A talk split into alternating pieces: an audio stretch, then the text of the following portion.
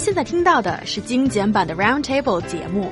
想收听并下载一小时完整节目，请关注我们的微信公众账号 EZFM Roundtable，然后发送关键词“完整版”获取下载方式，或者直接下载轻松调频 App。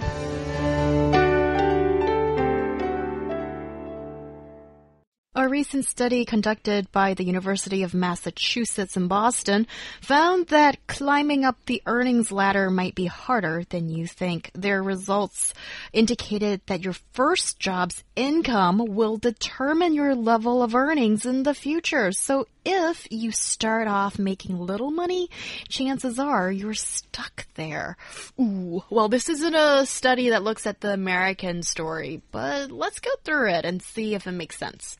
Well, uh, according to a new study, individuals employed from the 1980s to 2000 are having a difficult time moving up the income ladder in the United States. And according to Michael Da, who did the study, it is increasingly the case that no matter what your education background is, where you start has become increasingly important for where you end.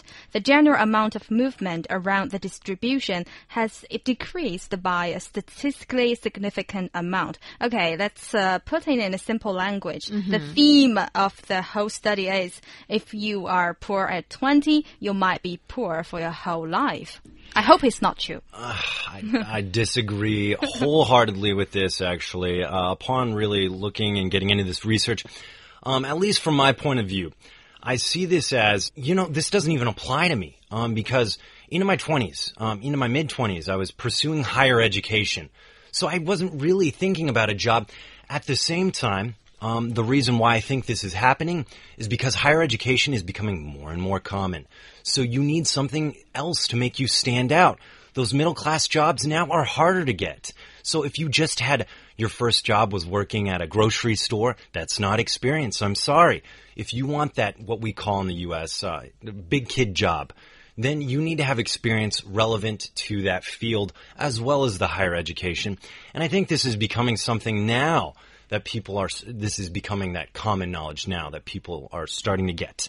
And also, I have a question regarding the study. That is, if it's looking at individuals employed from the 1980s to 2000s, and it's Yeah. what year now? 2016. Mm-hmm.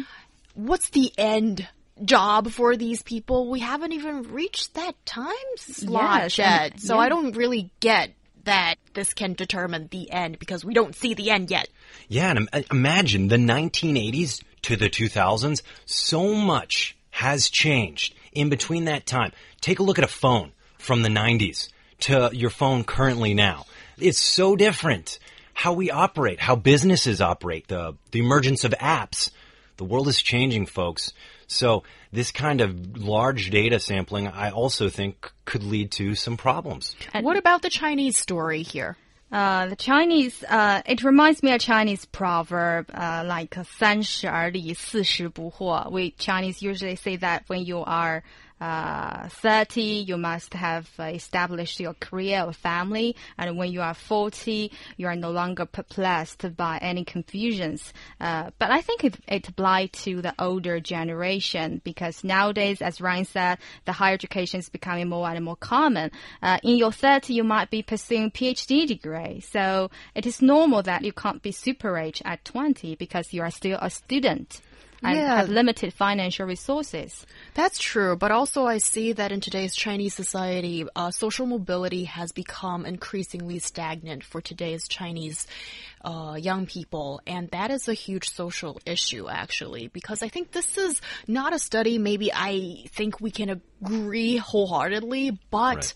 I think it points our attention to the stagnation, and that is a problem. Yes, let me pick one sentence by our netizens. I think it's very interesting. Poor at the age of 20 is normal. If you are poor at the age of 30, you are not working hard enough. And if you are still poor at the age of 40, then it's hopeless. Please. Totally agree. 20 to 30s is establishing yourself. Don't stress it. Enjoy life. Try to establish yourself. Get those skills. Get that experience. Come 30, that's when the alarm needs to go off. Ooh, the alarm needs to go off. And uh, Jamie, our WeChat listener, says, I totally disagree with this. As my first job, I was only paid 800 yuan, but now my current annual income is 500k. Wow, very inspirational. Yes, and that's from firsthand experience of our listeners.